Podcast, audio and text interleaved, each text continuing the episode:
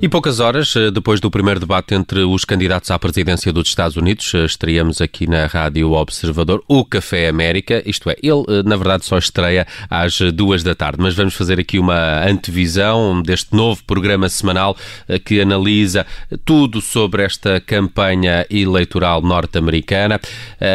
De facto, o Café América é um, é um é spin-off do, do Café Europa e também vai ter a Sara Antunes de Oliveira e o João de Almeida Dias Uh, connosco estão também o Bruno Cardoso Reis e o João uh, Diogo Barbosa, eles que são os membros do painel do Café Europa uh, e que agora estão também neste Café América. Muito bem-vindos, amigos. Estamos aqui em Espaço Café América, uma espécie de, de antevisão, de preview Obrigado. do que será a estreia deste programa mais logo depois do, do Jornal das Duas.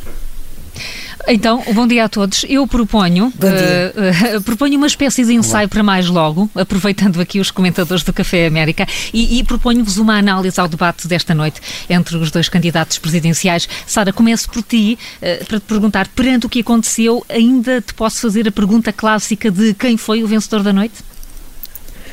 Eu pensei que me ias perguntar se eu podia voltar para a cama, porque eu confesso que uh, depois de assistir este debate tive alguma vontade de o fazer. Uh, foi, uh, foi feio, foi muito irritante.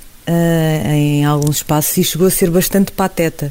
Houve argumentos do género: nós fizemos ventiladores, vocês não teriam feito ventiladores. Portanto, a, a dada altura, aquilo transformou-se numa coisa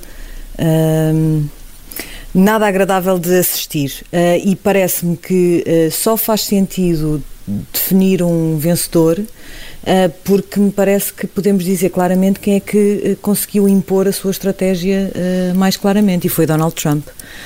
Trump tinha a estratégia clara de não discutir propriamente ideias e de não permitir grandes argumentos por parte de Joe Biden, interrompeu constantemente. Aliás, enorme prémio para Chris Wallace, o moderador, que tentou de todas as formas e feitios eh, ter alguma mão no, no presidente dos Estados Unidos, mas não conseguiu.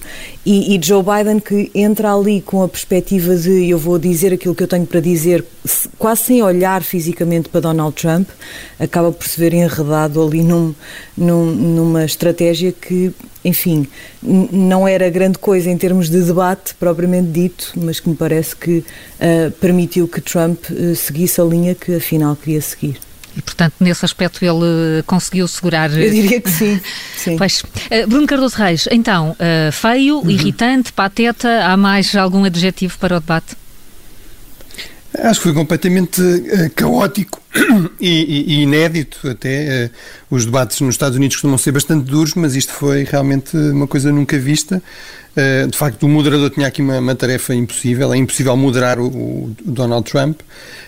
eu, apesar de tudo, eu acho que eu percebo o ponto da Sara e eu, eu, acho de facto o Trump mostrou uh, ter muito mais vitalidade que o Joe Biden, que também era uma coisa que nós, que nós já sabíamos, mas uh, eu acho que no fundo ele, ele estava uh, bastante descontrolado e, e, e, pareceu até bastante desesperado e eu não vejo como é que isto ajuda eleitoralmente, ou seja, mais ele chegou, chegou a um ponto tal que até interrompeu Joe Biden quando ele estava com dificuldades ou a cometer erros, por exemplo, quando começou, quando não queria responder sobre a questão do Supremo Tribunal, se vai nomear mais juízo ou não, o, Trump interrompeu quando estava a hesitar sobre exatamente como falar da Antifa, etc., o Trump interrompeu. Portanto, acho que foi, foi, foi realmente mais. E, sobretudo, aquilo que me parece é, eu não tenho dúvida que para a base dele provavelmente muitos acharam, acharam ótimo, uh, mostrou que é um homem duro, uh, mas para, sobretudo para os indecisos, uh, eu sei que é uma porcentagem se calhar de 10%, mas que ele realmente precisa, porque o Trump precisa, apesar de tudo, mesmo naqueles 10, 11 estados que decidem as eleições, subir um pouco na, nas sondagens, porque em todos eles ele está abaixo do Joe, do Joe Biden, embora muitas vezes na margem de erro, mas, mas sempre abaixo. Não vejo como é que isto ajuda, porque, quer dizer, pessoas mais velhas, as mulheres, por exemplo, que vivem em, em, nos famosos subúrbios, a questão da, uh, enfim, republicanos com, com, com, com, com uma educação universitária, etc., mais moderados, não vejo como é que isto o ajuda, quer dizer, acho que, uh, pelo Ajudará, contrário, não é? Pelo menos vai, porque vai... conseguiu, uh, desculpa interromper-te, só num ponto, é, ajudará pelo menos porque conseguiu fazer Joe Biden, passa a expressão, descer do salto e a dada altura já dizer uh, mas porque é que este homem não se cala ou então chamar-lhe palhaço. E isso também não ajudará propriamente uh, a, a, esse mesmo eleitorado mais moderado ou mais indeciso do lado de Joe Biden. Portanto, por aí. Sim, eu, eu, percebo esse ponto. Ou seja, acho que o Joe Biden não resistiu completamente a não, a não descer ao mesmo nível. E, de facto, esse é o grande desafio sempre a, a, em debater com alguém como o Trump, que é ou, ou, se, é, ou se parece completamente ineficaz porque não se dá resposta nenhuma,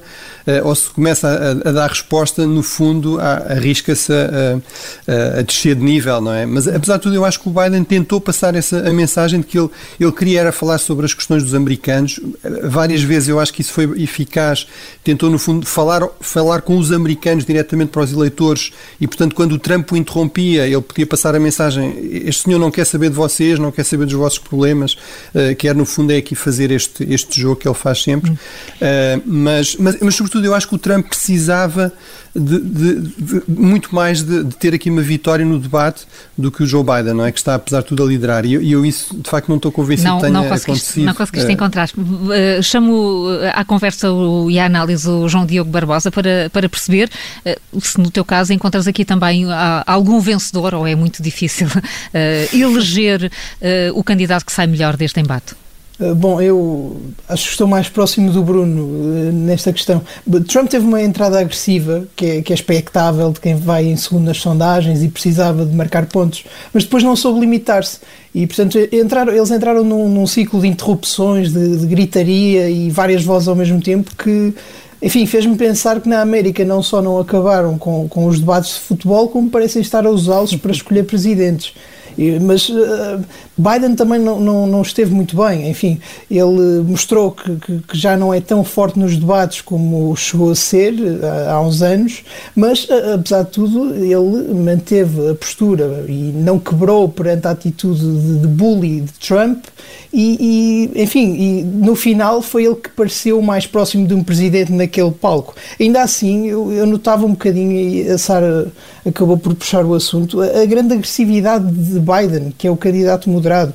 Ele, ele chamou o presidente Trump racista, palhaço e cachorro de Putin. E, e, eu acho que a América, é essa a ideia que fica depois deste debate, está num ponto. Acho que em relação ao Putin foi cachorrinho. Eu, eu, sou mais literal nas traduções, Bruno. Eu sei que tu tens outros floreados poéticos, mas enfim, a ideia com que fica é que o, o, discurso público na América está num ponto de quase irreversibilidade e não sei quão mais se pode descer, mas espero que, que um dia possa voltar a subir. Hum. Uh, o Café América vai para o ar na Rádio Observador depois das duas. Bruno Cardoso Reis, João Diogo Barbosa, à semelhança do Café Europa, também vão atribuir eh, prémios. Desvendem-me lá isso.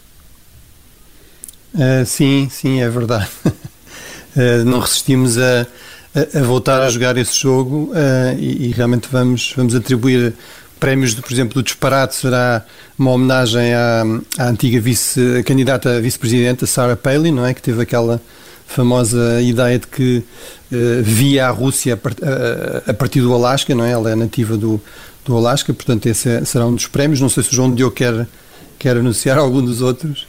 Não, esse não, é o meu eu, preferido, talvez. eu, eu acho que o meu preferido é claramente o da Sarah Palin, porque já no Café Europa eu sou um grande fã do, do prémio dos disparates.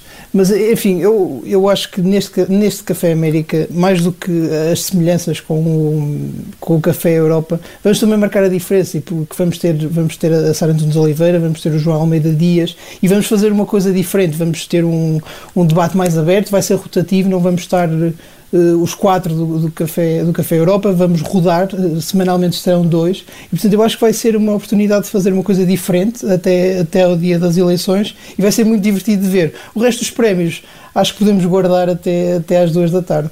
Hum, eu estou aqui a olhar para eles e agora fiquei com vontade de os dizer, mas vou respeitar-vos então. Uh, uh, posso apenas uh, dizer-vos que. Um, qual é que era? Eu gosto muito do croissant d'or, não é? O croissant de ouro vai ser agora adotado para um para um, para um doce mais norte-americano. Ficamos por aí. Café América, mais logo depois das duas da tarde, em estreia aqui na Rádio Observador e para acompanhar também estas eleições norte-americanas até novembro. Muito obrigado ao eh, Bruno Cardoso Reis, João eh, Diogo Barbosa e também à Sara Antunes de Oliveira, ela que é uma das eh, novas vozes do Café América, juntamente com o João de Almeida Dias. Bom resto de quarta-feira.